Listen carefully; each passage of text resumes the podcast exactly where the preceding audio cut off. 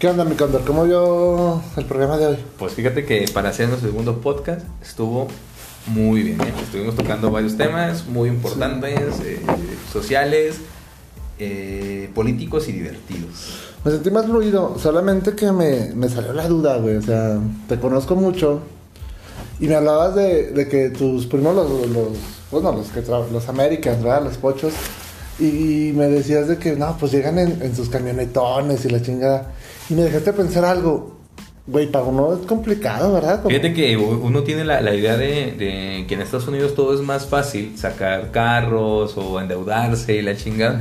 Y aquí no tenemos como esa, esa política o esa costumbre de como de renovar o de sacar carros porque no, no conoce uno como cómo está el show de las financieras Y le tenemos de miedo. las marcas y dices no pues es que nuevo mejor un seminuevo o un americano Ándale, inclusive, exacto, pues, incluso, mismo, ¿no? No, pero es que eh, a lo que nos da la economía también, ¿verdad? Es que son cosas como complicadas.